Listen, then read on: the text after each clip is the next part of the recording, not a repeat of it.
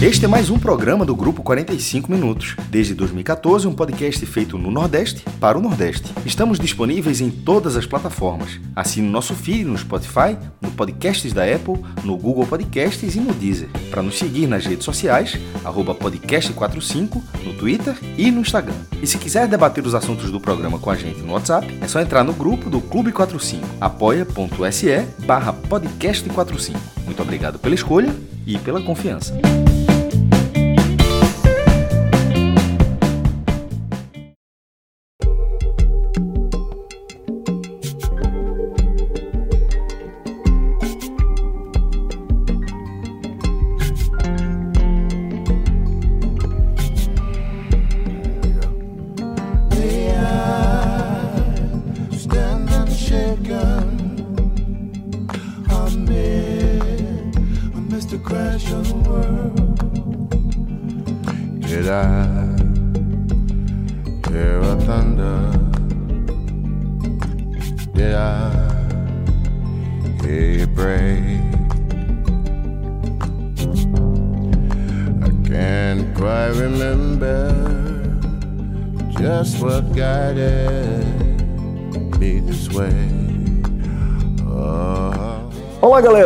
Começando mais um Agamenon Quarentena para falar aqui desse 28 de abril que trouxe um peso simbólico impactante na luta contra o novo coronavírus no Brasil, né?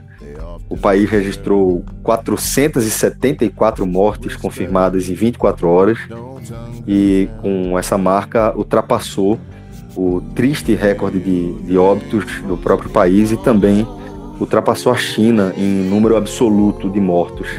Agora são 5.017 vítimas fatais da Covid-19 no Brasil, números oficiais, e na China foram 4.637 mortes confirmadas pelo governo.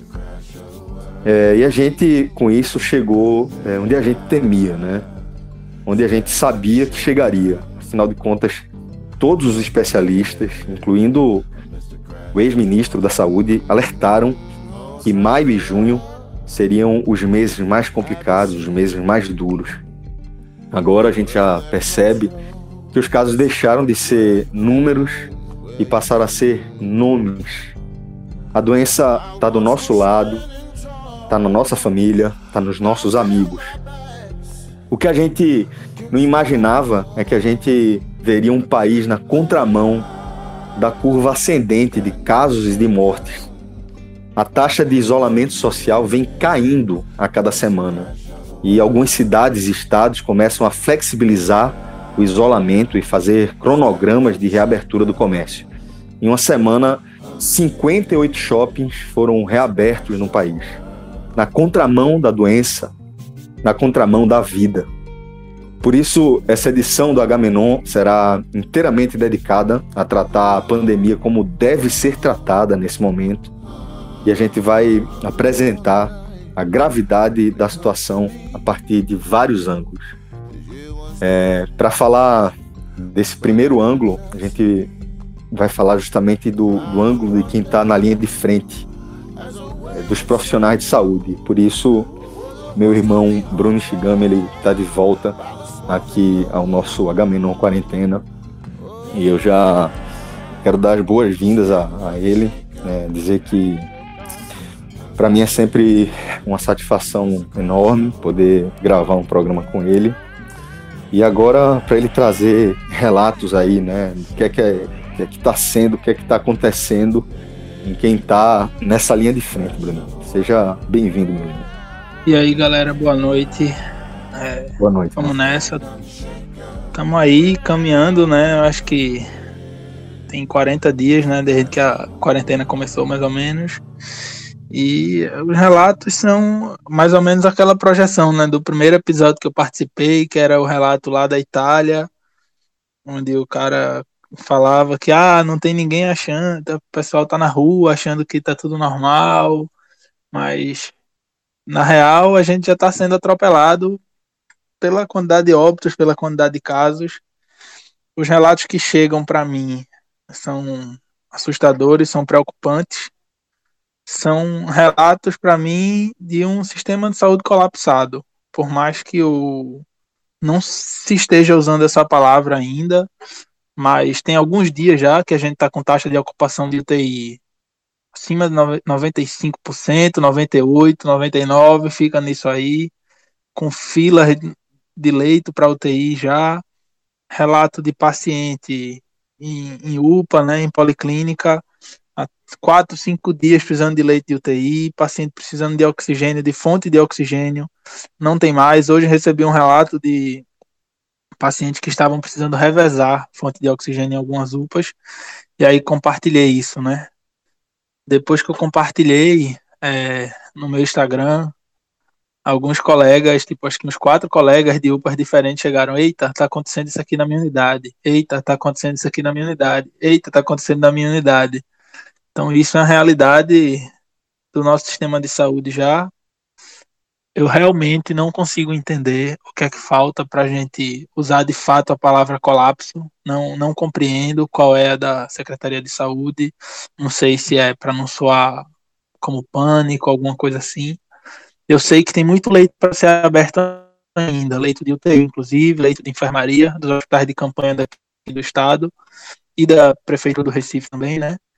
Mas, no momento, por mim, é um cenário de colapso, porque a partir do momento em que tem gente morrendo porque falta aparelho, não não consigo usar outra palavra que não colapso, sabe? É, acho que isso aqui é difícil, né? Uma coisa que me chama a atenção também, conversando num grupo aqui com residentes que trabalham em UPAs, aí uma das mensagens era tipo assim, pô, que lembra aquele raio-x que eu enviei do paciente?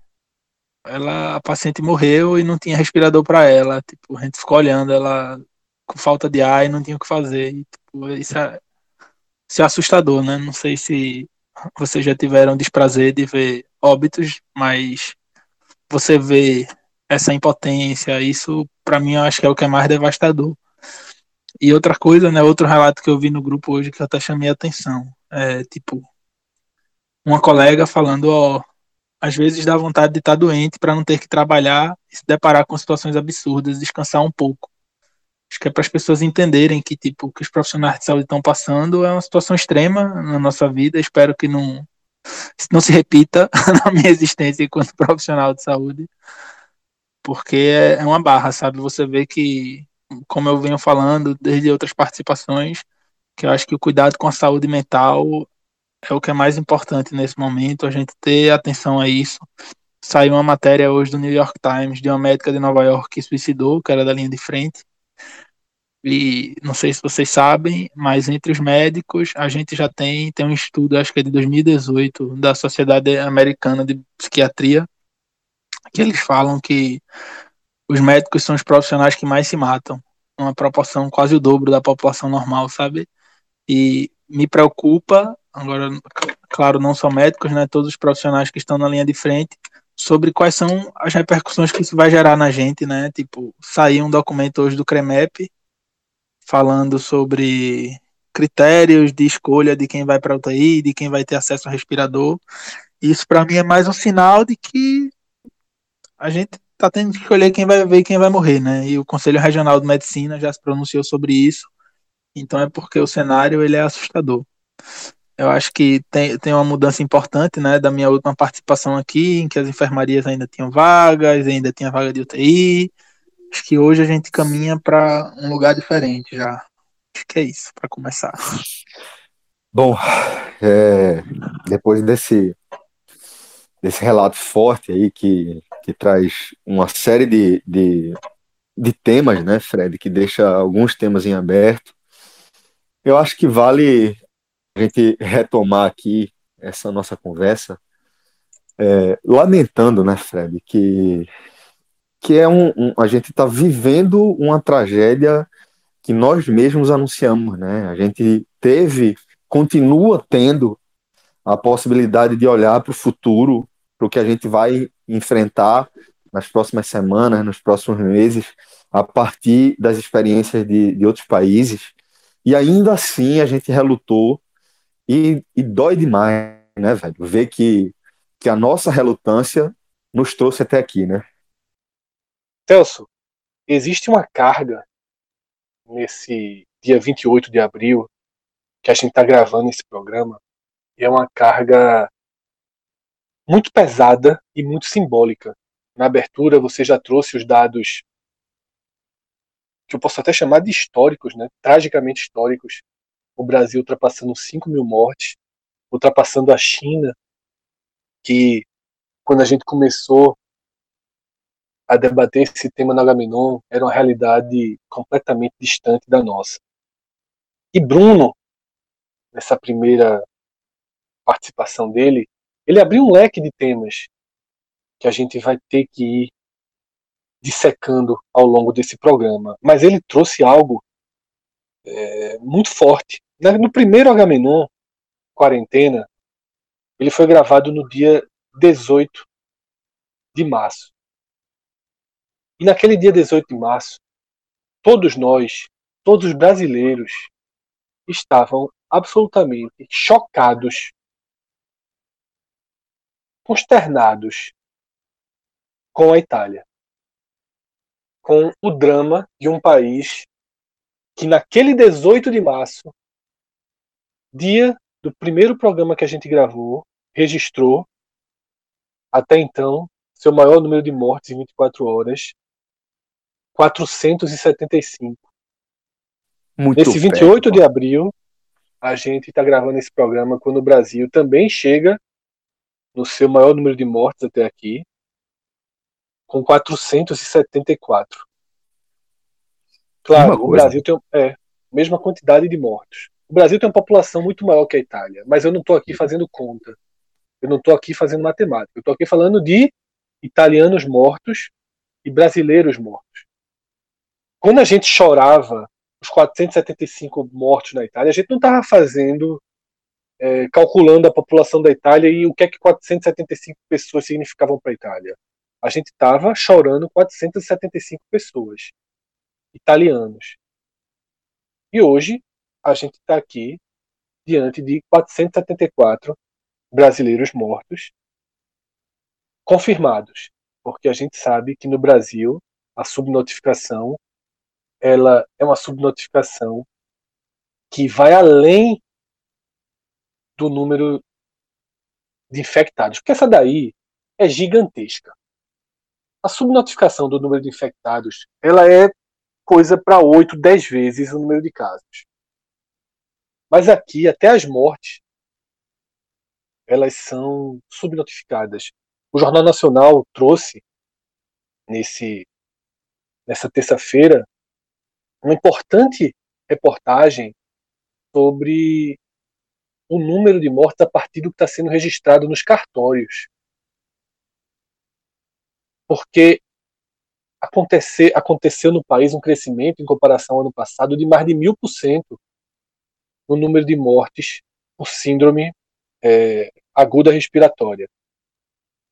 Muitas delas são identificadas é, como Covid, outras por H1N1, influenza, e Bruno pode até ser muito mais técnico nos termos, mas várias também são notificadas sem qualquer definição.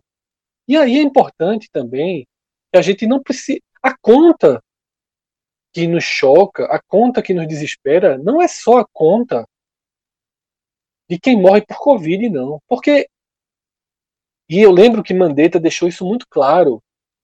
Eu vou até repetir algo que ele falava sempre. Esse novo vírus, ele ataca o sistema de saúde. Então, é claro que ao atacar o sistema de saúde, ele está atacando quem tem uma pneumonia de, por influenza agravada, vai disputar respirador. Porque os sintomas são os mesmos e o exame vai sair três, quatro dias depois. Então, a Covid faz com que mais pessoas morram por problema respiratório. E é por isso que a gente está assistindo também o colapso funerário. Nesse momento, são nove e meia da noite, a gente está gravando esse programa. Tem enterro, ainda nem começou no Recife. Não é em Manaus, não. Não é em São Paulo, não. é aqui no Recife. Nesse momento, cemitérios do Recife estão enterrando pessoas. Neste momento. Isso aqui não é informação do WhatsApp, não é nem notícia que a gente viu. Isso aqui é relato próximo. É relato Só para registrar, Fred, só para registrar, a gente está gravando nove e meia da noite, né? Só para a galera ter, ter uma ideia do, do que é que a gente está falando, de que ainda tem gente por ser enterrada aí. Isso. Vão ser enterradas onze, meia-noite, com um, dois ou nenhum familiar. E é sobre isso que a gente está falando, tá? E é muito assustador que isso esteja acontecendo, como você falou na abertura, com o país na contramão. Isso é aterrorizante. Isso é aterrorizante. E a gente acaba no, no, né, no balanço das notícias, perdendo referências. Por isso que eu acho que é importante. Eu acho que esse Agamenon de hoje, ele puxa o freio de mão, sabe, Celso? Porque é preciso a gente voltar a discutir as coisas como elas são. Porque nenhum de nós, em momento algum, parou de defender abertamente o isolamento social, parou de pedir, de implorar que as pessoas fiquem em casa o máximo tempo possível. Aqui a gente fala de Big Brother, a gente fala de futebol, a gente fala daquilo, do filme, a gente ri, e é para fazer isso. Né? A gente não precisa ficar no confinamento físico e mental, e a gente vai abordar isso mais para frente. Só que quando você tem é, é, uma, a gente sente uma dispersão que era para ser uma dispersão nossa, e é humano que seja uma dispersão de cada um, respeitando o isolamento físico, a gente não tem uma estrutura de poder público, sobretudo a partir do poder federal, que nos permita isso, velho. Porque na hora que o poder público vai ele enfrenta o isolamento, se a gente se distrair, o poder público passa por cima. E a sensação que eu tive nesses últimos 15 dias é que talvez a gente se distraiu um pouco, até para sobreviver, velho, até para ficar bem. Algo que Bruno traz desde o primeiro Agamenon que a gente gravou. A gente se distraiu e o sádico, insano, perverso né, do presidente e do, da sua horda as palavras deles vão ecoando. E se não há resistência, elas passam a ecoar mais, enquanto a gente dispersa, os seguidores fanáticos, que já não estão nem, nem mais ligando para a vida de quem morre ao seu lado, eles vão reproduzindo uma pressão que vai chegando nos estados e a gente vai vendo essas medidas de flexibilização. Tá? Então, é, eu vi Bruno tweetando isso, sabe? É, voltando a usar a palavra lockdown. E vi também uma outra tweetada que dizia o seguinte: quando a Itália tinha 475 mortos, a gente estava chorando. Quando o Brasil tem 474 mortos, a gente está aceitando a reabertura gradual do comércio, do futebol, da vida. Era para a gente estar tá aqui nesse momento discutindo se nós vamos para lockdown ou não. Porque se o isolamento ficou, não está conseguindo mais chegar em 55, 60%, era para estar tá em 70%, talvez seja a hora do governo voltar a intervir e ir para lockdown. Porque se as pessoas não sabem usar o supermercado 24 de, aberto 10, 12 horas por dia, a farmácia aberta, os parques aqui em Pernambuco e a praia já tem que ser fechado porque as pessoas não sabem usar. A ciclofaixa que as pessoas fazem exercício. Se, se a gente, se a sociedade demonstra não conseguir usar as margens dadas pelo isolamento social, talvez tenha que reduzir a margem. Né? Então eu vi essa, essa mensagem de Bruno e meio que me ajudou a alertar, porque talvez seja o momento, sabe, dos profissionais da saúde, de, das coisas começarem a voltar a tratar o assunto como é. E de certa forma, é, a gente não está aqui por acaso. Né? Eu acho que há uma no... essa, essa terça-feira marca, talvez, e esse Agamenon vem para marcar o recomeço né, de uma postura mais incisiva de todos nós. Fred, é, entrando aqui na conversa e, obviamente, querendo comentar sobre esse assunto, primeiro, é, sobre a fala de Bolsonaro, vamos de primeiro escutar a frase completa dele na hora que ele é questionado pelo fato de o Brasil ter ultrapassado o número de mortes da China. A gente ultrapassou a China hoje no número de mortes. O quê? A gente ultrapassou o número de mortes da China hoje. O Brasil E daí? não vai. Lamento. Quer que faça o quê? Eu sou Messias, mas não faço milagre. Eu sou vai apresentar o ministro que apresenta. As mortes de hoje, a princípio, essas pessoas foram infectadas há duas semanas. A princípio. É que eu digo para vocês, o vírus vai atingir 70% da população. Infelizmente é uma realidade. É uma realidade. Isso aí foi depois de, de ser questionado pelo fato do Brasil passar de 5 mil mortes, um número superando o número da China, que foi o primeiro foco da Covid-19 nessa, nessa pandemia. É, a resposta, inf- infelizmente, não é algo. É, é- ela é claro que ela é surpreendente, mas ao mesmo tempo, esse sujeito é tão bizarro, é tão bizarro que chega a ser algo esperado. É, e na, e na- na semana, detalhe, eu tuitei até agora há pouco isso, eu não, não não vou dar cartaz porque já está perdendo os contratos e continuo assim, mas assim, é, a, a, influência que tinha pego o Covid, tinha feito um texto péssimo, quase vangloriando, dando o aprendizado que ela estava tendo com aquilo, como se fosse algo, pelo amor de Deus, isso é para curar, tem gente morrendo com isso aí. E aí depois vai, foi dar festa com direito a áudio, mandando foda-se a vida, um absurdo, completo. Na prática, as duas frases são equivalentes. Foda-se a vida e daí.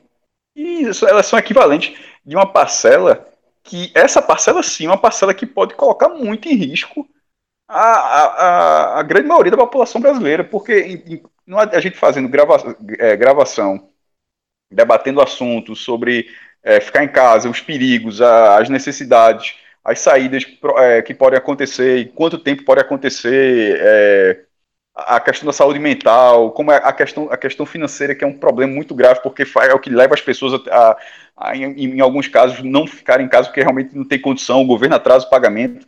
Mas também tem uma, tem uma parcela acima disso, ela não enfrenta nenhum desses problemas e não tem qualquer é, zelo pelo, é, pelo coletivo. Nunca um, é, não vou dizer nunca não, mas assim, há muito tempo, pelo menos, não acontecia um- uma, uma, uma crise de saúde desse tamanho, onde a questão coletiva era, a- é- é de- determinante para paralisar. Não é um, não é um contágio de, de, de sangue, não, é uma transmissão que passa só se é, é, contato de sangue. É contato na boca, porra. A, a saliva, o vírus no ar, pode ficar, sei lá, três horas ainda, entre aspas, flutuando. É um contágio, é, um, é, um, é uma velocidade de contágio absurda de uma doença ainda sem vacina, de uma doença que a, a gripezinha se, é, cada, vez mais ignorante aquela frase, porque os sintomas que, que, que, que o Covid-19 traz é algo muito além de uma gripe. É, é impressionante o mal que, que- que foi dito pelo mesmo cidadão, inclusive, chamado de gripezinha. Porque na hora que você chama de gripezinha, não, não só você está dizendo que parece uma gripe, mas como é uma gripe menor. é, é, é um absurdo, é um absurdo completo. E, e nisso tudo, esses, é, o, o coletivo era para ser uma, uma, uma, uma a maior, maior bandeira disso tudo. Aí tem as pessoas que não ligam para isso, que a preocupação é, é reabrir o shopping, é fazer passeata na frente do, do- da Câmara, na frente da casa de político, para, é, paralisação na frente do hospital, porra. Tem como o cara ser tão idiota, meu irmão? Caramba, eu teria muita vergonha, muita vergonha se eu conhecesse uma daquelas pessoas. De- não, não tô dizendo você não, porque você aí, pelo amor de Deus, falando de conhecer alguém. Se fosse parente, então, pelo amor de Deus. Alguém que paralisou o trânsito na frente do hospital. Aqui isso é pra ser preso, porra. Isso é pra ser preso. Como é que, não é, como é que aquilo ali acontece? E, meu Deus do céu. Então, essa- essas pessoas que não enxergam esse coletivo, ela- ela- elas fazem um problema muito grande. E tem uma liderança, uma liderança é, federal, que tem vários níveis de liderança, obviamente, liderança municipal, é, estadual, enfim, mas liderança federal, liderança regional, embora não exista o cargo de chefe do Nordeste, mas uma, uma liderança, uma pessoa que fica à frente, mas enfim, falando, uma liderança, uma, nesse caso, uma liderança formal de todo o país, seja tão, é, tão reticente em relação ao maior problema que todo mundo é, que não tenha visto a Segunda Guerra Mundial do Brasil já enfrentou. E a guerra, e a, e a guerra mundial no Brasil, para dizer, porque assim, o Brasil sofreu, mas não, obviamente, a guerra ela se concentrou na Europa e, e nos oceanos. O Brasil não foi invadido. Então, assim, é a maior, é a maior crise que, que, a, que a população viva do Brasil hoje já, já acompanhou. E não só você minimizar isso, como se tratar isso como algo secundário. Porque na hora que fala, não, ele, aí vai dizer, não, ele não fala que é secundário, ele tem que falar que, é, que tem que ser a economia com a saúde. Na hora que ele diz isso, isso para mim é secundário, porque a saúde está em primeiro lugar nessa questão. Se ele está tá equiparando a economia, ele está coloca, tá colocando a economia como algo tão importante que faz com que a saúde, que é o primeiro lugar, não seja o primeiro lugar. Então, então é, isso é uma coisa muito óbvia. É, essa, essa, frase, essa frase jornal nacional, como é que. É, isso é, é para derrubar primeiro, já abriu um inquérito. É, é, um, é um escândalo atrás do outro. É colocando amigo e filho para investigar, para chefiar a Polícia Federal, que vai investigar os próprios filhos. Assim, meu irmão, não, não, não vou dizer que num país sério, num país sério, o cara teria caído. Não. Falando, não, é, porque o Brasil, bastava não. É, se o Brasil fosse menos o que é. Não precisava ser sério, não. Seria um fantástico se o Brasil fosse um país sério. Mas se o Brasil fosse menos esculhambado do que é, já estava bom a seriedade está muito longe. Nunca foi. Não, não era no, no, século XX, no século XXI não foi em nenhum momento. Mas se fosse um pouquinho menos esculhambado, ajudava, meu irmão. Porque, é, eu até, outra coisa que eu até escrevi um dia desse. Se o Brasil, se tudo que acontece no Brasil nesses últimos anos fosse um roteiro de série, era uma série ruim. Por que seria uma série ruim? Porque não seria crível. Para uma coisa interessante, assim, claro, se for muito fantástico, tipo Seu dos Anéis, aí, pô, você tá num universo de fantasia. Tô falando assim, num universo político onde você. Tipo, House of Cards, ali você tentava entender como é os meandros da política americana, a, a influência dos empresários, você consegue ver tudo aquilo ali, sabe que aquilo é ficção, mas você consegue imaginar que um pouco daquilo acontece. Se você pegar esse, o, esse, o, o que acontece no Brasil e transformasse nessa série, seria ruim. Porque as pessoas não dizem, não, pô, isso não acontece, pô. Esse presidente, é, esse presidente é, muito, é muito canastrão, pô. Nenhum presidente é assim, isso é. Nenhum da Coreia do Norte. Assim, isso é, é, o, é o amigo, é, o, é o amigo de Kim Jong-un. Ninguém é assim, não, pô. Peraí, pô, três filhos, os três estão investigados pela Polícia Federal e o cara coloca amigo dos caras pra. pra... Não, porra, peraí, claro que não, pô. Faz o menor sentido. Então, assim, seria um, seria um roteiro ruim. E, até para encerrar, senão vai virar um monólogo, como o Fred falou, isso tudo a gente já vem batendo há muito tempo. Chega, meu irmão, já, já falei, já tenho falado alguns programas, programas já que assim, eu já, eu já, perdi, eu já perdi assim, não tenho interesse em mudar a visão de ninguém mais não. Eu, eu realmente me afastei já. desde pessoas que eram perto, assim. Uma, uma pessoa que com isso tudo, ela consegue defender isso tudo, meu irmão, eu, eu ignoro já. Eu tô até curioso para saber como é que deve estar tá sendo o gabinete do ódio para reverter esse daí de Bolsonaro. Porque, meu irmão, assim, isso eu, eu, é admirável, porque o cara tem que ter, meu irmão, uma sacada muito grande, porque tá um nível hard. Nível very hard, na verdade, para reverter isso aí. E o cara, e, e, na hora que ele, supondo que eles consigam fazer uma frase, aí o, o, o, o secto parece ficar lá esperando uma frasezinha para abraçar a ideia, seja a mais absurda de todas. Não, é, essas pessoas, essas pessoas vão, vão se afundar, infelizmente, com o Bolsonaro. O problema é que essas pessoas podem fazer com que a gente se afunde também. E quando eu digo a gente, não é só nós quatro, não sei que não, é a imensa maioria do país. Porque essas pessoas que são cegas em relação ao Bolsonaro, são esses 50, esses 50 e não sei quantos milhões que votaram nele, não. Não tem como ser, pô. Não é possível que o Brasil seja um país de tantas pessoas ruins. Porque essas pessoas são pessoas ruins. Chega, assim, eu tô achando, chega, chega de ficar botando é, é, pedrinha para ter um melindre e dizer o que é. São pessoas ruins, porra. São pessoas ruins. E, e a maioria das. A, nem as pessoas que votaram em Bolsonaro são assim. É uma fatia pequena que não pode fazer com que o Brasil afunde como está afundando. Cássio, eu queria pegar justamente desse seu ponto final, porque eu acabei de retweetar o vídeo né, que ele fala essa frase, e nesse vídeo tem dois caras filmando e eles riem na hora que Bolsonaro, Bolsonaro fala isso. E eu escrevi no Twitter justamente isso. O presidente ele é desprezível, desumano e sádico. Mas não é só ele, não. Os apoiadores que riem desse comportamento e dessa declaração também perderam, velho, pelo meio do caminho a humanidade. E eu concordo com você, Cássio. Eu acho que já, já, já, já tem tempo e fatos demais para separar quem votou em Bolsonaro por 300 motivos, porque o voto, repito essa frase quase como mantra, ele é uma concessão. Ele é uma concessão. Muitas vezes a gente vota em candidatos que não são alinhados ao que a gente acredita, mas que naquele momento parecem menos distantes do que outros. Então, o voto é uma concessão. Eu nunca vou responsabilizar, julgar, sabe, e, e, e ser duro com ninguém por causa do voto. Eu acho que existiam indicativos suficientes para imaginar que Bolsonaro seria isso. Mas algumas pessoas acharam que ele mudaria, apostaram no que não se concretizou. Ok. Ficar com ele agora, ficar com um cara que enfrenta o maior problema de saúde pública, saúde pública não, o maior problema de geral da nossa geração, dessa forma, com zombaria, chamando de gripezinha, esse mesmo cara, ele falou que o brasileiro não ia pegar porque o brasileiro mergulha no esgoto. Mais de 5 mil morreram. Mais de 5 mil morreram. E para fechar, Cássio, outro ponto que você falou, eu fiz aqui uma, uma pesquisa. Detalhe, em quantos dias, Fred? 42 dias, Cássio, da primeira morte oficial, né, contabilizada no país. Já teve, meu irmão, algum, algum caso. Morrer 5 mil pessoas em menos de dois meses dessa, né, nessa situação. Sem você, sem você não estar tá nem no pico.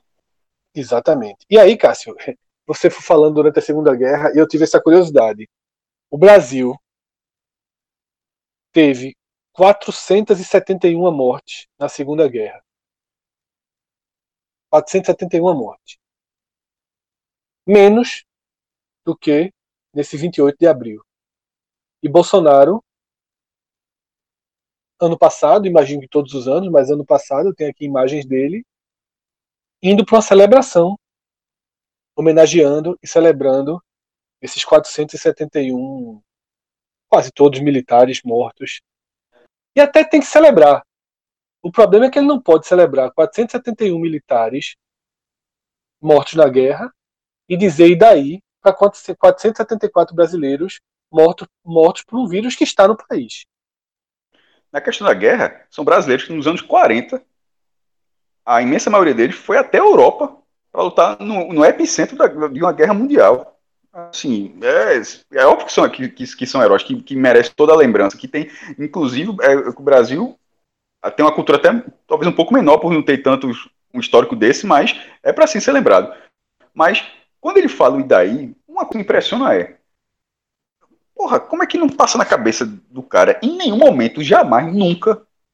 Porque, por exemplo, ele já, ele já fez um, uma, uma, mensagem lamentando muito um cara que tava com histórico. É, um, era, um, era um rapper, alguma coisa assim, que cara que. É, não, não, sei realmente se era cantor produtor, cara que, que morreu, mas tinha, tinha agredido a esposa, é um, um rolo danado. E o cara foi lá, solidarizou. Como é que é assim? Para dar um exemplo assim, mas era uma pessoa que minimamente era um cara que tinha feito uma música do, do, da campanha dele. Mas assim, como é que não passa na cabeça dele que se ele falasse ali quando foi feita a pergunta, e ele, ele se mostra, se ele tivesse passado a imagem resignado, é, é, é, um, é um dia triste para o Brasil, é uma marca é uma marca lamentável. Estamos trabalhando muito desde que eu acordo até agora, porque talvez até seja verdade, não sei. Ele, fa é, ele mete o Idaí e depois vai, ainda vai de deboche, né? Eu sou Messias, é, mas, mas não faço faz... milagre. Velho, é, olha a crueldade disso, pô. Olha a crueldade é porque disso. Sempre, é porque a vida do cara sempre foi, sempre foi o tiozão do churrasco, de contar a piada merda. Mas eu digo assim, se o cara. Como é que eu digo, como é que não passa como presidente da República? Se ele falasse assim, a impressão que daria era, porra, ó, ele entendeu. E talvez. Mas aí vai, vai para outra questão se, normalmente que fizesse isso seria uma ré. E eu já falei algumas vezes, não existe ré. O que, o que parece é que ele meio que vai ficar, ele vai ficar nessa. será que vai chegar o dia que Bolsonaro vai mostrar um cara resignado pela quantidade de morte? Uma, vai dar uma palavra de apoio, porque, tá, meu irmão, em termos de imagem para ele, que vai, vai tendo essa imagem desgastada, tirando os maluquinhos, ele não faz a menor questão de reconstruir isso, porra. Cássio, Mas vamos isso é realmente de mudar. inte- Não são é- maluquinhos, não. é só- Pessoas ruins. Isso é só falta de Pessoas inteligência. ruins. Isso é só falta de inteligência. Será que é só falta de inteligência? Não é ruindade, velho. Veja só. Eu, eu acho que ele é um sádico. Eu acho que ele é um sádico. Eu, sinceramente. Existe uma pessoa no Planalto inteira para dizer presente, pelo amor de Deus. É só. É só, Não, é isso só- existe. Me- Isso me- existe. me- eu sei, mesmo que você, mesmo que você queira dizer e daí segura, já não, não, é, é muito triste, é lamentável. Falei, meu irmão, assim como a imagem do presidente, meu irmão, ah, como é que a figura do presidente é tão bizarra assim, porra? Porque se ele, mesmo que ele achasse que, que, que ele achasse deboche, ele sendo o miserável que ele é, mas ele precisa passar uma imagem para a população diferente, porra. O, é, o, é o cargo de presidente, não é Bolsonaro. Bolsonaro é o cara que está ocupando esse cargo nesse momento. Mas a figura do presidente, que poderia ser qualquer outro, a figura do presidente precisa, entre outras coisas, é, é levantar o moral de um país, faz parte também da, da, da chefia, no caso, o chefe supremo, como ele falou da última vez. Ele, ele, ele é possível que isso nunca que isso nunca passe na cabeça dele de dizer não hoje é hoje eu vou não não existe porra é um cada um por si é uma tática cada um por si é o liberal até é, no, no, no pior sentido do liberalismo eu não consigo deixar de pensar que, que há até método é, nesse caldeirão de, de ruindade que compõe é, o, a figura, né? do presidente da República. É, e até por isso, assim, vamos olhar né, esse aspecto político para a gente não seguir é, dando cartaz para esse verme. Né, e vamos voltar a focar aqui no que a gente pode fazer, apesar de Bolsonaro. Né? E aí é importante a gente retomar nosso debate sobre é, como anda o enfrentamento de fato aí, falando da linha de frente, é, e trazer aqui para o nosso aspecto mais local, né? Acho que é, Bruninho pode, pode escrever, descrever aí para a gente como é que está sendo aí esse dia a dia, como é que é, Pernambuco vem enfrentando o coronavírus dentro desse cenário do Brasil que a gente está destacando. No dia que o estado chega aí a 58 mortos, acho que esse é o número oficial de momento, né? Isso, é, os dados que saíram hoje apontam, né, pela Secretaria de Saúde, 58 óbitos por Covid nas últimas 24 horas. A gente havia comentado, vinha comentando no primeiro podcast que Pernambuco, o Nordeste de forma geral, se antecipou em relação à, à pandemia, determinou isolamento social precoce, fechamento de escola, fechamento de comércio vem abrindo hospital de campanha, ainda tem alguns leitos para serem abertos. Tipo, o que a gente escuta de relato é que falta equipamento ainda, falta ventilador, que o governo do estado está tentando adquirir, mas agora é competição né, entre os estados. Tá todo mundo ruim, precisando de ventilador, não tem ventilador para todo mundo, tentando conquistar, junto ao governo federal, alguns ventiladores.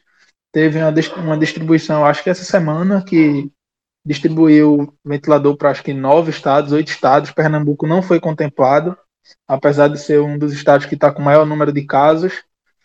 E aí isso vai deixando a gente meio desesperado, né? Porque a gente já vê que as filas das UTIs estão crescendo, relato de hospital particular fazendo vaga de UTI em enfermaria porque não tem mais, remanejando Foi UTI. o português, né? Foi o português, né, que fez essa teve no Santa Joana, tem no Esperança, tem no Memorial, você começa Ô, a ouvir Bruno. relato de... Oi. Desculpa interromper. Tem até um relato que aconteceu nessa noite de segunda para terça no hospital particular. Uma paciente, ela levou o pai e pagando né, a consulta. Estava apresentando sintomas, pagando a consulta. Ela não tinha plano de saúde, ela procurou o hospital particular, arcando com o custo daquela consulta. E o quadro era um quadro para internamento em UTI, um quadro que com problemas respiratórios, saturação baixa, tudo aquilo que vem sendo os sintomas mais característicos e mais perigosos da Covid. O hospital particular, ao perceber a necessidade dela de UTI, procura um leito público, porque o internamento numa UTI particular é por baixo 15 mil reais o dia. Então é algo é, fora do alcance de, de quase que toda a, a totalidade da população. Imagine você passar seis, sete dias, oito dias, dez dias no UTI. E, e a, a, média de internamento é, em UTI do Covid é. Não dela em UTI é grande, né? Isso. Qual é a é média, Bruno? Duas a três semanas por baixo é. no ventilador. Fora o tempo que vai ficar na UTI até conseguir se recuperar para sair de lá. Mas por baixo, duas semaninhas aí. Ou seja, é a 15 mil reais por dia é impraticável, né? Pagar. A pessoa teria que se desfazer se tivesse imóveis de um imóvel para poder pagar. E não tenho a menor dúvida que a pessoa faria. Ao procurar uma vaga de UTI no hospital público, existiam 280 pessoas na frente. Esse número me chamou muito a atenção. Porque, como o próprio Bruno falou, existem ainda leitos para serem abertos. Eu não estou entendendo exatamente a matemática que está acontecendo, porque, de fato, há uma sensação de colapso que não é repassada. Bruno citou isso na primeira, na primeira fala dele. Isso tanto no nível federal quanto no nível estadual. Né, parece que há uma, uma amortização do que está acontecendo um cenário como esse, de uma fila já com 200 pessoas, e aí acho que Celso tweetou hoje, Bruno comentou, o CREMEP já lançou aquela orientação que a gente debateu no primeiro programa sobre a Itália. Não foi isso, Celso, que você postou hoje do, sobre o CREMEP? São sete páginas que o CREMEP enviou aí para a classe médica, né? É, dando conta de que já é importante é, eles começarem a pensar, os médicos, né, começarem a pensar é, naquela questão da escolha, né, de quem, qual vai ser o, o a ordem de prioridade para definir quem vai ocupar o leito, quem vai ter acesso a, a, respirador e quem vai ter que contar com a própria sorte, com a própria imunidade, né, dentro de um cenário de, muitas vezes, um pulmão basicamente destruído, para tentar vencer a doença, né? Isso o CREMEP ele já está de, de, certa forma tentando dar um amparo, talvez psicológico, talvez até jurídico, né? Nesse nesse sentido, para que os médicos é, entendam que vai ser importante, é inevitável que chegue nesse cenário. Então é muito duro, velho. É muito duro. É, é, é, é como, como o Bruno falou também no, na primeira participação dele. Imagina você é, se deparar com alguém morrendo por falta de ar na sua frente. E você tendo convicção de que você tivesse um equipamento, um leito, para amparar aquela pessoa, para atendê-la da, da, da, forma adequada, você provavelmente conseguiria salvar aquela vida. É, em vez disso, você vai ver a pessoa morrer sem ar. Sem ar. Feito um, um peixe fora d'água. É, velho, imagina o desespero, que é para um profissional que, que, que dedica a vida a salvar vidas, né? Eu queria trazer o outro lado, que assim, você tem um parente, sabe, um amigo, que tem um problema, é socorrido, tem toda a estrutura a favor dele e morre. Você sai fudido. Mas você sai com a sensação de que o corpo dele impediu que ele continuasse a viver de que ele foi internado, de que ele teve UTI, de que ele teve respirador, de que teve tudo. De certa forma, de certa forma, seguir a vida sabendo que tudo foi feito é completamente diferente de seguir a vida sabendo que um pai seu, que uma mãe, que um tio, que um primo morreu por não conseguir ter um respirador. Então, assim, é muito brutal é muito brutal para o médico, muito brutal para a família e, obviamente, é, na pior escala, para quem morre né, por conta disso. É um, um problema que ninguém deveria passar. Ninguém deveria passar. A gente não está aqui querendo lutar contra a morte. A gente está aqui querendo lutar contra as mortes em que existe chance de vida. Essas massacram muito é, é muito doloroso, né? Isso, é, como o Bruno falou, assim, os médicos têm sofrido brutalmente. Né? Tem sido plantões pesados, é, situações pesadas, decisões pesadas.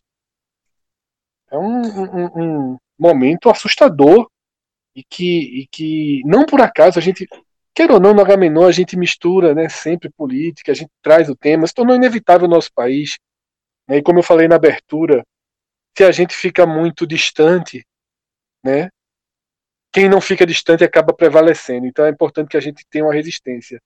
E não por acaso, Celso, a classe médica, que em sua grande maioria optou por Bolsonaro na última eleição, talvez até por ser classe médica e por sentir os efeitos da precariedade, né? E queira ou não, o PT ele tinha anos de governo e mesmo com fatos positivos, fatos negativos, com a valorização do SUS, mesmo assim é precário. E eu acho que as pessoas acreditam que uma mudança vai diminuir aquela precariedade, né? Porque você reconhece o pouco que era feito, mas era preciso muito mais, você não tinha equipamentos, todos os problemas que a gente sabe a classe médica ela foi uma classe que, em peso, apoiou o Bolsonaro. E essa postura dele, não por acaso, criou uma, uma deserção em peso também. Né, eu tenho visto vários relatos, públicos inclusive. Eu entrei no Instagram, tinha oito quadros um dia desse, no, no post de uma médica, é, recolhendo, né? Diz assim, voltou, não se arrepende, que na situação dela era aquilo mesmo, mas que errou, né? Que sabe que o voto não acha que errou no voto, mas tem plena consciência de que ele não representa e tudo aquilo que a gente fala. É, a classe médica sente na pele, quando sente na pele e se tem um mínimo de humanidade e os médicos costumam ter até pela profissão que escolheram, você não tem como ficar nesse barco, né? E por isso que agora a gente está começando a dividir o país em quem tem apreço né, a vida, o sentimento humano, as pessoas, a sociedade. Não é ideologia mais, pô. Pelo amor de Deus, não é política mais. Como é que a gente vê esses relatos que a gente traz aqui, mortes como a que a gente está descrevendo aqui, e, e, e um posicionamento político do Idaí? Dá, não dá. Assim, é, é, não dá pra gente conviver, como o Cássio falou, não dá pra botar. pra medir palavras mais. Não dá pra conviver, pô. É uma coisa que, assim, não pertencemos ao mesmo lado da sociedade, não pertencemos ao mesmo lado da vida.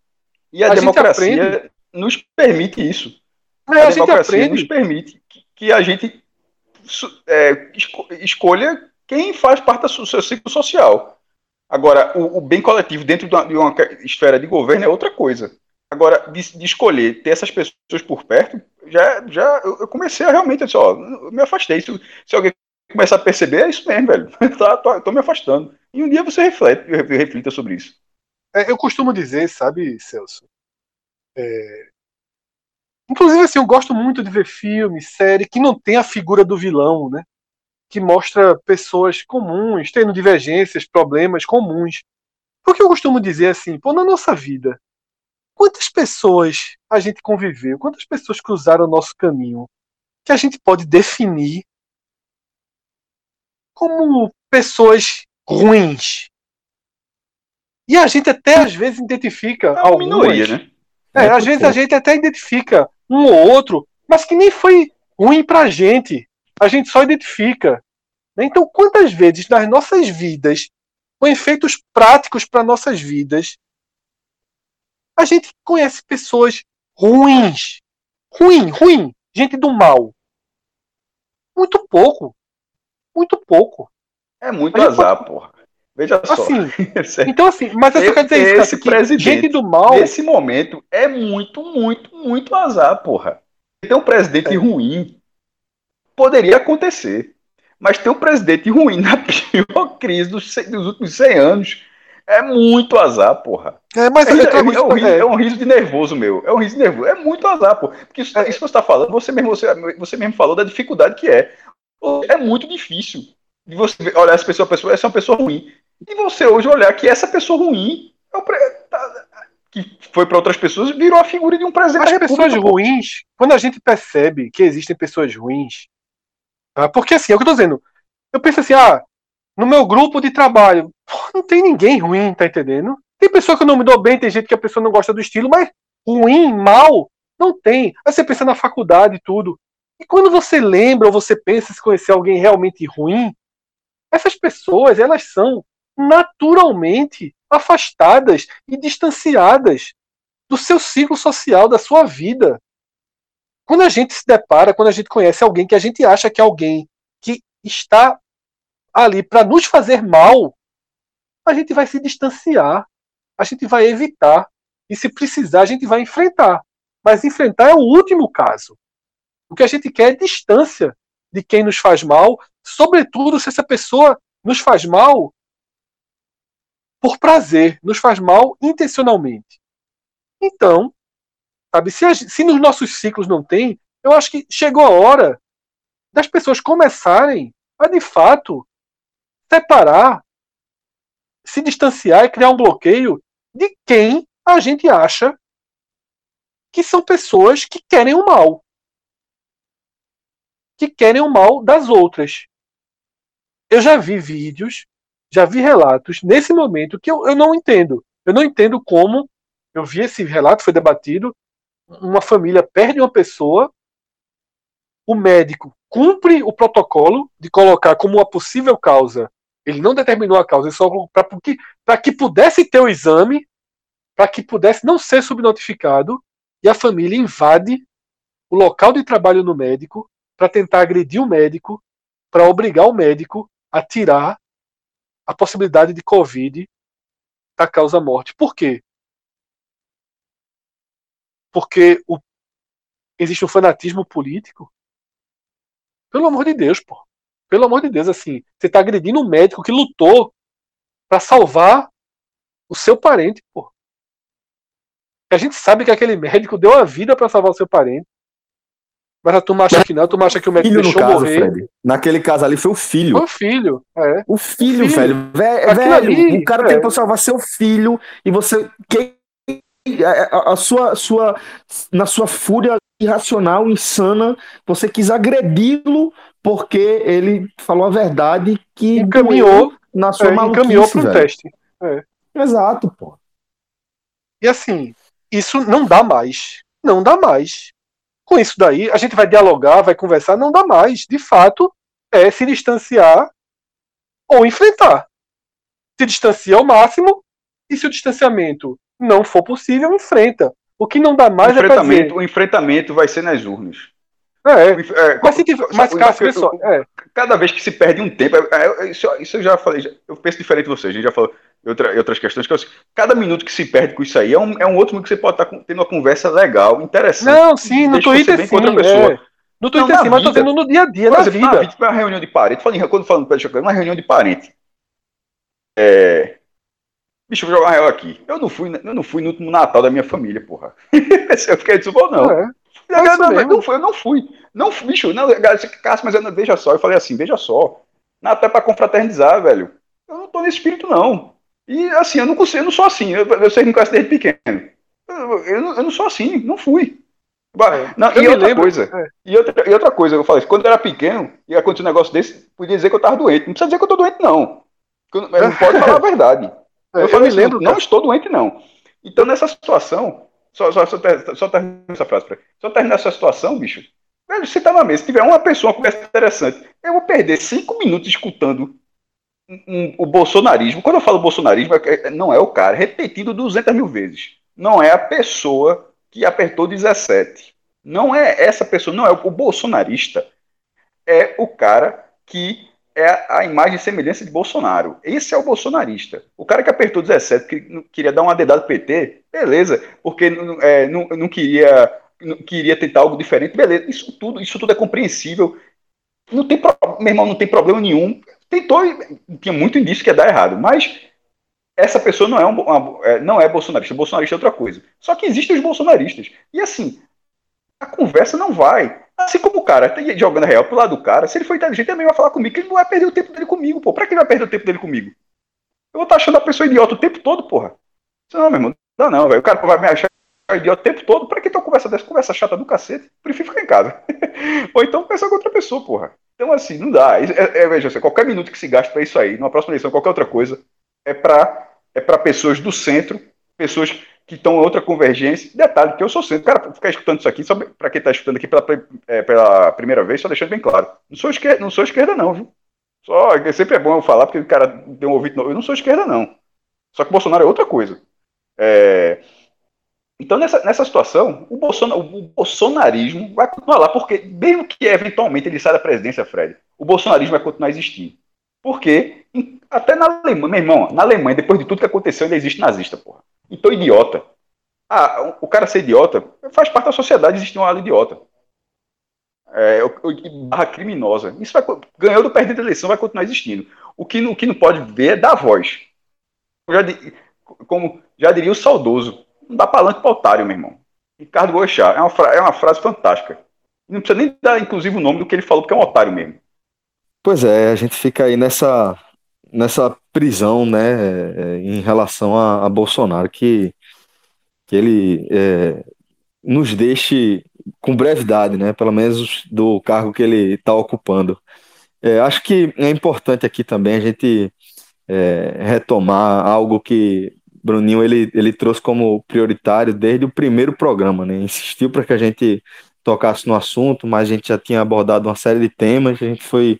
É, acabou que não houve espaço para a gente abordar desde aquele programa original, de forma mais aprofundada, mas que é, depois de, desse tempo todo de quarentena e de é, tudo isso que a gente vem vivenciando, que está cada vez mais claro para todo mundo né, é, a importância é, de cuidar da cabeça, né? a importância de, de, de cuidar do nosso psicológico, que vem sendo afetado diretamente, né?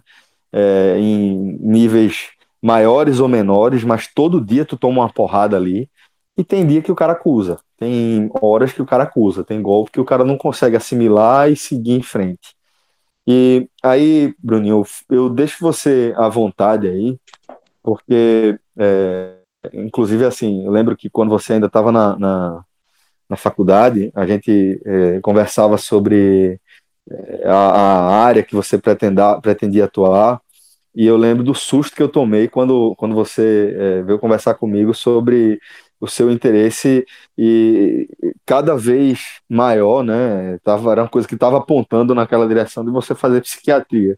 Acabou que você optou por infectologia por uma série de, de outras razões, é, mas acho que você também é, é um cara que sempre se preocupou com a importância desse tipo de cuidado e acho que pode trazer algumas dicas importantes e falar um pouco mais sobre por que a gente precisa cuidar da cabeça. Vamos lá, né? É, realmente é uma área que, que me interessa, né? A saúde mental, de forma geral. E assim que começou a, a, a caceta da pandemia, eu comecei a procurar material na internet sobre, meu Deus, o que é que, qual é o impacto que isso pode ter, porque certamente, assim, né, assim como em períodos pós-guerra existe aquela transtorno do estresse pós-traumático, acho que muita gente pode sair abalada, sabe, do, uma pandemia, da quarentena, os medos de infecção, que se fala, né? Não, mas quando a gente sair da pandemia, quando a pandemia acabar, a sociedade não vai ser a mesma. E da minha perspectiva, eu acho que uma das grandes mudanças é como a gente vai estar da cabeça, velho. A gente já vive numa situação de estresse de ansiedade antes da pandemia, né? Acho que essa era da informação traz a gente para o nível de ansiedade, para a quantidade de informação, de notícia, de estímulo o tempo inteiro. E na pandemia isso se agrava, porque, tipo, não sei se vocês percebem, mas a pessoa está no celular, acho que o dia todo, basicamente. E isso causa um bocado de, de coisa, assim, de dependência do celular, de estímulo com notícia negativa por causa do coronavírus. A vida da pessoa vira só coronavírus. E uma das coisas que eu vi é, tipo, de quarentenas, né, da experiência asiática com tipo SARS, MERS, essas outras epidemias que tiveram lá, é o impacto de uma quarentena na vida da pessoa, de tipo você fica sozinho, fica confinado, não tem interação com os amigos, e tudo isso vai minando a nossa cabeça, vai gastando, vai gastando, porque o ser humano é um ser social. A partir do momento que a gente fica nesse isolamento forçado, é preocupante, é já esperado que exista um prejuízo na saúde mental, né? Tanto é esperado que acho que no começo de março a OMS lança uma cartilha, velho, sobre cuidados da saúde mental. Aí eu vou passar aqui, dar uma zapiada na cartilha só para as pessoas terem conhecimento. Ele separa em cuidados com a população geral, cuidados com profissionais de saúde, cuidados com gestores da saúde, cuidados com crianças e cuidados com idosos. Com a população geral, uma coisa que eles pontuam é que é uma coisa que, por incrível que pareça, eu não vi isso acontecer por aqui, que é quem tem Covid fica como se fosse estigmatizado, assim como quem tinha HIV. Como quem tem HIV que carrega esse, ah, meu Deus, essa pessoa pode me contaminar. Aqui a nossa, o meu parâmetro é em relação aos profissionais de saúde. Vocês já devem ter visto que alguns prédios, alguns condomínios disseram que os profissionais de saúde tinham que subir a escada, tinham que, sei lá, andar só pelo elevador de serviço, um bocado de coisa assim. Isso causa impacto na vida da pessoa. Outra coisa importante é o consumo de notícia, velho. O consumo de notícia, eu acho que é uma coisa enlouquecedora. Se você não tiver ligado o quanto isso impacta na sua ansiedade, eu acho que corre o risco de entrar numa espiral de transtorno de ansiedade, de pânico, porque você só lê isso o tempo inteiro, é só isso que dá na mídia. Tipo, aqui no Brasil não, porque a gente é excepcional e a gente tem uma pausa para falar do impeachment do presidente.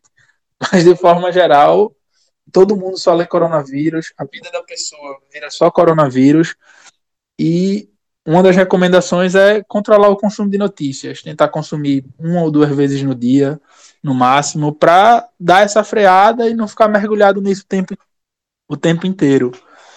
Outra coisa também que é importante é sobre você proteger você mesmo e dar cuidado de suporte a outras pessoas.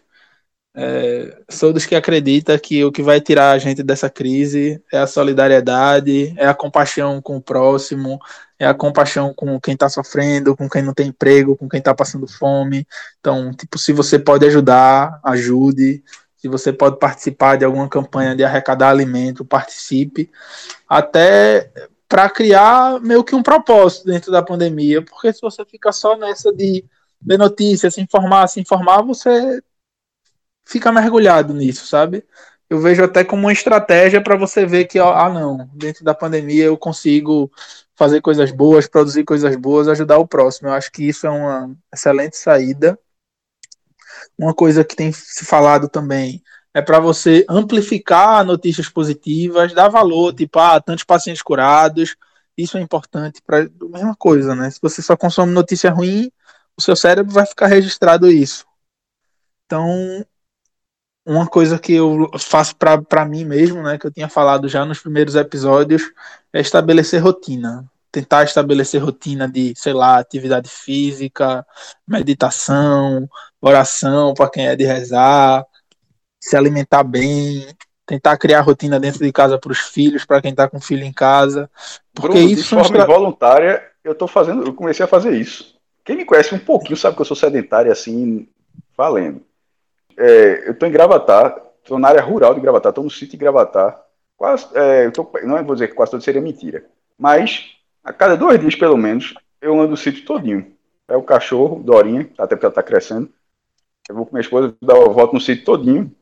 E é, agora, passar uns 20 minutos na, tem uma parte de sol que para ficar pegando pra vitamina D. O cara fica muito tempo em casa, acaba, não circula. Fica, eu, não tenho, acho eu, né?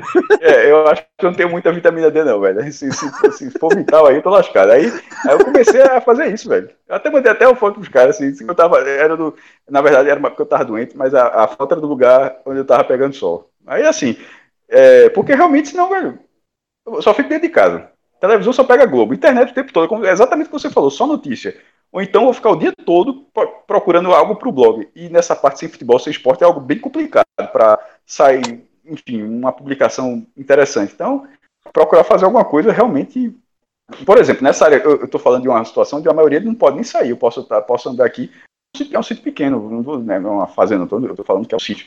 Aí, aí dá uma voltinha, mas tem gente que não pode dar. Aí não sei se o cara pode ir, ir na área de estacionamento do, do prédio, no quintal de até a esquina e voltar. Qualquer coisa, É, meu amigo. é, o que, o que não falta hoje é, aula no YouTube de academia, velho.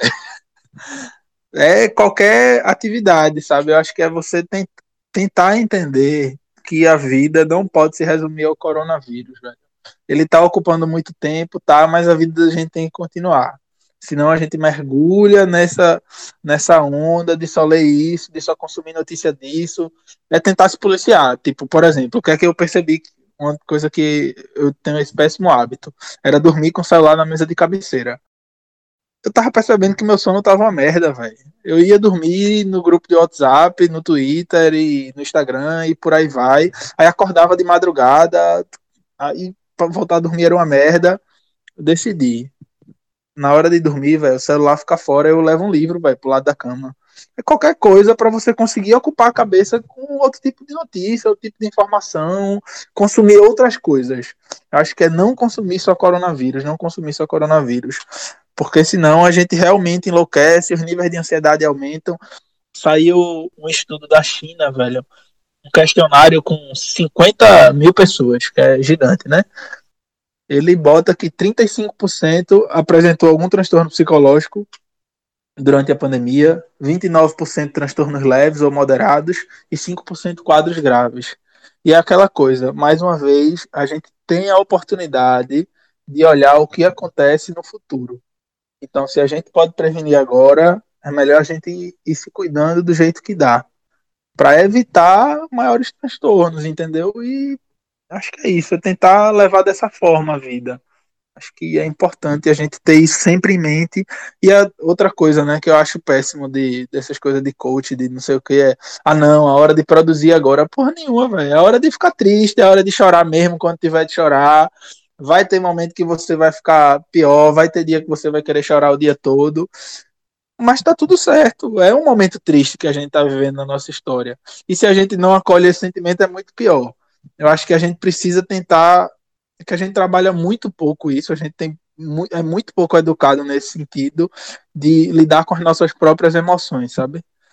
E a gente precisa acolher isso, precisa ver, ah, não, eu tô triste, ah, eu tô mais ansioso, mas ok, é uma época de estar mais ansioso. Não tá fácil, a gente tá no meio de uma pandemia, tá morrendo gente, você tá com medo de perder parente, você vai ficar abalado de alguma forma, mas é não só ficar abalado, é entender o que é que está abalando, sabe? Uma coisa que eu sempre faço de pergunta quando, não, e aí, tá bem? Não, tô mal. É tipo, não, tu tá mal por quê? Tu tá com medo de quê? Tentar entender de onde vem esse estar mal, entendeu? Eu acho que pra mim a saída é muito por aí, uma saída não mergulhar só nisso. Acho que é por aí. Bruno, deixa eu te fazer uma pergunta, que é uma pergunta que a gente debateu aqui. É,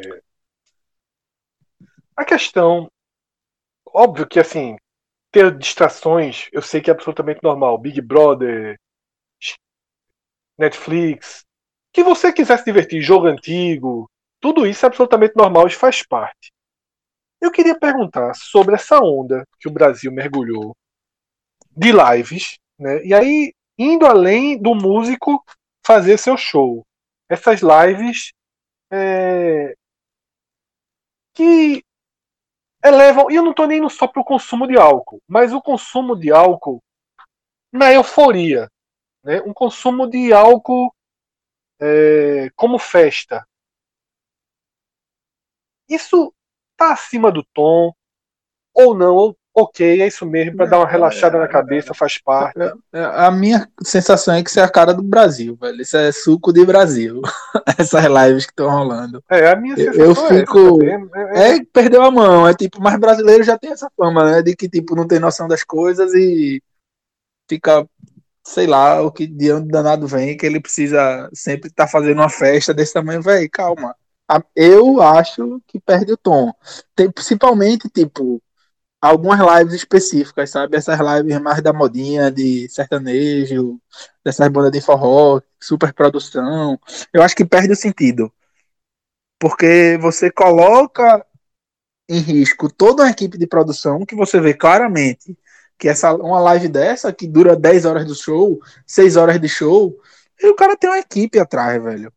já quebra daí a ideia do isolamento, né? Tanto que quando você vai comparar com aquela live que não foi live, né? Que não foi nem ao vivo, aquele evento da OMS, pô, é outro clima, é outro tipo, todo mundo meio triste, todo mundo dentro da sua casa, uma coisa meio assim. Mas aqui no Brasil, tipo, eu não sou de consumir essas lives de sertanejo universitário, de pagode, não é o tipo de música que eu consumo. Mas se você for ver, tipo, a live de Nando Reis, a live de Leone, a live do cara de Nat Roots, velho, os caras estão fazendo live ele e o filho, velho. O filho no, na produção musical, na, na, na mesa de som e na câmera e ele tocando. Aí eu acho massa, eu acho que, tipo, ah, não, ele tá passando a mensagem certa. Os caras não estão bebendo, tá ligado? Porque isso já é outra, já é, vai entrar em outra polêmica, que é tipo assim. Eu acho que aqui no Brasil a gente tem um grande problema que é de glamorizar o uso de álcool. A gente acha bonito. A gente gosta de falar que quem bebe muito é o desenrolado. E na live é isso. Não sei se vocês viram a live do cara de raça negra, o cara tava completamente embriagado, velho.